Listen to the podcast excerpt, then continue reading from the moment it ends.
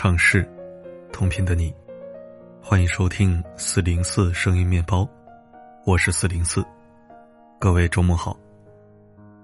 前几天看到一条网友发的视频，网友目前处在孕期，某天妈妈让他去医院做个小检查，等网友去医院回来，发现自己的狗狗不见了。原来是妈妈趁他去检查的时候，没有任何通知或商量，就和舅舅。一起把自己养了两年多的狗狗给送掉了。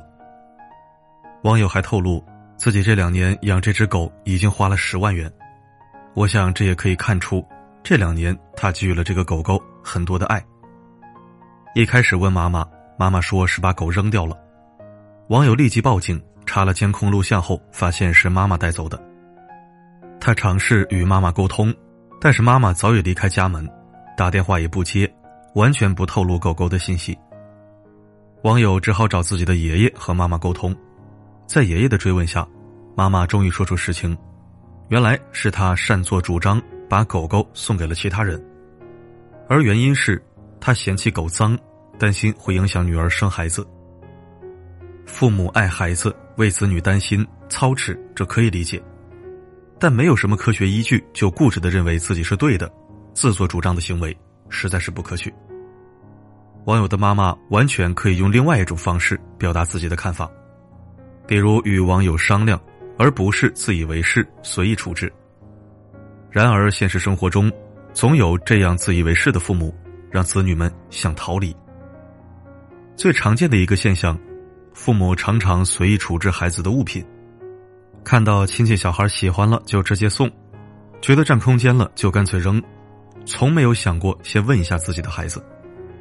如果孩子有意见了，他们有可能还会说：“这是花自己的钱买的，怎么就不能处置了？”即便是你早已长大成人，用自己赚的钱买的，他们也会说：“我是你爸你妈，怎么就没有权利动你东西了？”从这些问题中可以看出，无数的人有这样的烦恼，这体现出部分家长的控制欲，他们依然把孩子当成自己的附属品。没有意识到子女的独立性，控制着他们的方方面面。电影《囧妈》里，中年男子伊万和六十岁的母亲要一起度过六天的火车之旅。旅途中，两人因观念不同产生了诸多分歧。比如，母亲随时随地给伊万喂东西，伊万不想吃，也要硬塞进他嘴里。但有一次吃饭，母亲本来一直让伊万吃红烧肉，等到吃的只剩最后一块的时候，又不让他吃了。原因是觉得他太胖了。随着不满慢慢累积，矛盾也越来越激化。母亲望向车窗外，流着泪说：“妈妈所做的一切，无非是为你好。”听完，儿子对母亲说出了这样一番话：“这就是我们之间的问题，在你心里住着一个幻想的儿子，你为什么要锲而不舍的改造我呢？难道你没有发现，我并不是你想象中的那个儿子吗？”很多父母会以为自己可以为孩子规划人生，让孩子活出他们认为精彩的模样，所以他们有的会将自己无法实现的愿望全部倾注于孩子身上，甚至将后半生的目标全部投入望子成龙的努力中。殊不知，每个人都有自己的个性，而不能完全按照他人想法活着。如果一个人的人生从出生开始全由父母全权掌控，那他会如何呢？现实生活中就有这样一个例子：出生在河南某农村的八零后杨锁，被称为“中国第一懒人”。二十三岁那年，他活活饿死。当年还出了一个报道：“真的有人懒死了。”他是如何走到这一步的呢？杨锁父母四十多岁才有了他这一个儿子，因此将他视为掌上明珠，起名杨锁，也是为了希望他可以长命百岁。杨锁出生后。父母并没有打算让他学习走路，因为怕他会磕着碰着。他们总是将杨锁抱在怀里，不让他下地。等到杨锁六七岁时，父母很难抱着的时候，父亲就用竹筐挑着他。即便家里生活贫困，但杨锁依然衣来伸手、饭来张口，有求必应。等到上学的年纪，杨锁在学校觉得读书累，根本不好好学习，老师劝说或批评他。他就会哭闹不止，回家后他向父母告状，父母第二天一定会到学校大吵大闹，后来老师干脆不管杨锁了。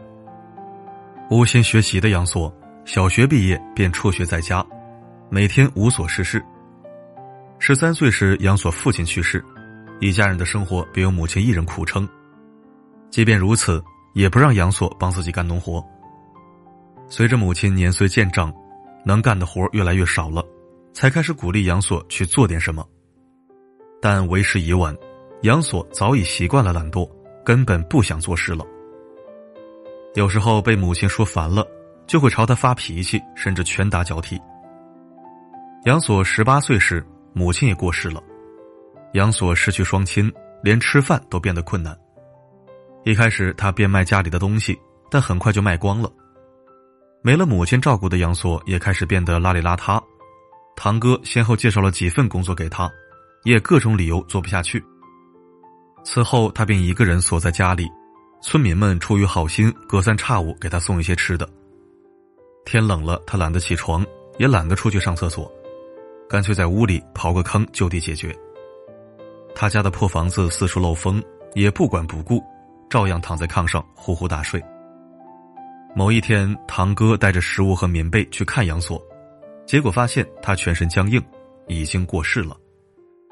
他家的桌子上摆着村民们送来的各种食物，但凡他下地吃上几口，也不会活活饿死。年仅二十三岁的杨锁就这样走完了一生。表面上看，杨锁是因为太懒把自己活活饿死、冻死的，但其实这一切都源于父母的过度溺爱。伦敦大学的一项研究发现，溺爱孩子的背后是父母强烈的控制欲，父母的控制行为和孩子以后生活中的心理健康问题之间存在着关联。家长控制欲过强，对孩子幸福感造成的负面影响，与痛失至亲产生的负面影响程度相近。过度的控制是孩子独立的绊脚石。这样的孩子，他没有机会面对生活中的困难，难以培养解决问题的能力，甚至连社交都不敢去尝试。离开父母后，几亿活成一座孤岛。杨锁便是如此。生命的意义在于选择，真的爱自己的子女，就应该将他们看作独立、拥有选择权的人，而不是。让他们活在你的选择之下。如果一个人连选择权都没有，都在按照别人的意愿生活，那还是他自己的生命吗？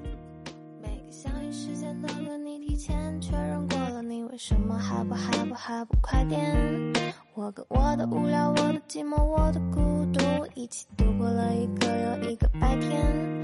听见猫头鹰在窗外咕咕的叫，我知道我又浪费了一天。走了一大圈才发现全都是错了，不如留在原地等你的出现。感谢收听。我也曾亲眼见过一个被父母一手打造的巨婴废物，这两个词不是埋汰人啊，是真的废了。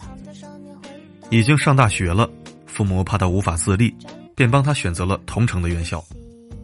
无法在寝室里洗澡，要回家才敢放松的洗。脏衣服、内裤、袜子什么的都要拿回家妈妈来洗。二十岁了没谈过女朋友，也不想谈，因为他觉得什么都没意思，反正父母万事都能安排好。说实话，小伙子挺帅的，个子也高，学美术的，但就是这一点，让他看起来像个可笑又可悲的奇葩。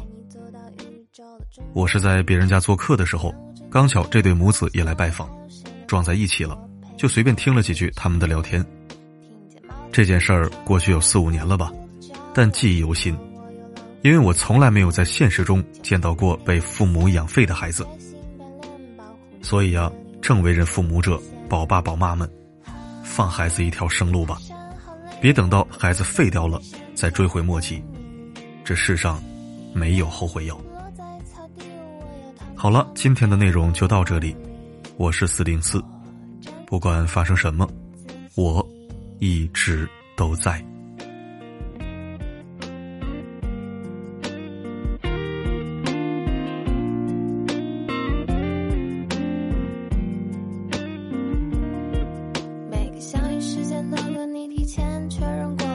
什么还不还不还不快点？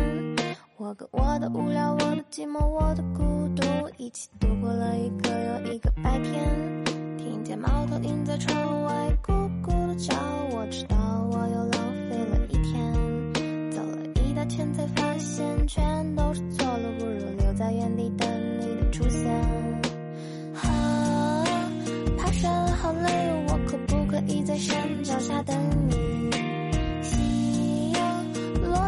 到底，我要躺在上面回到我梦里。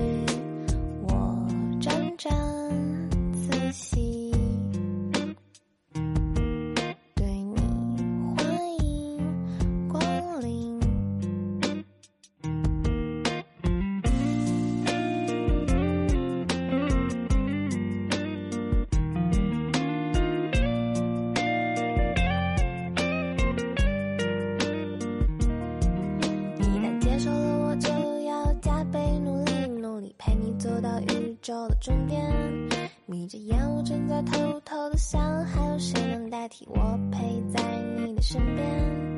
听见猫头鹰在窗外咕咕的叫，我知道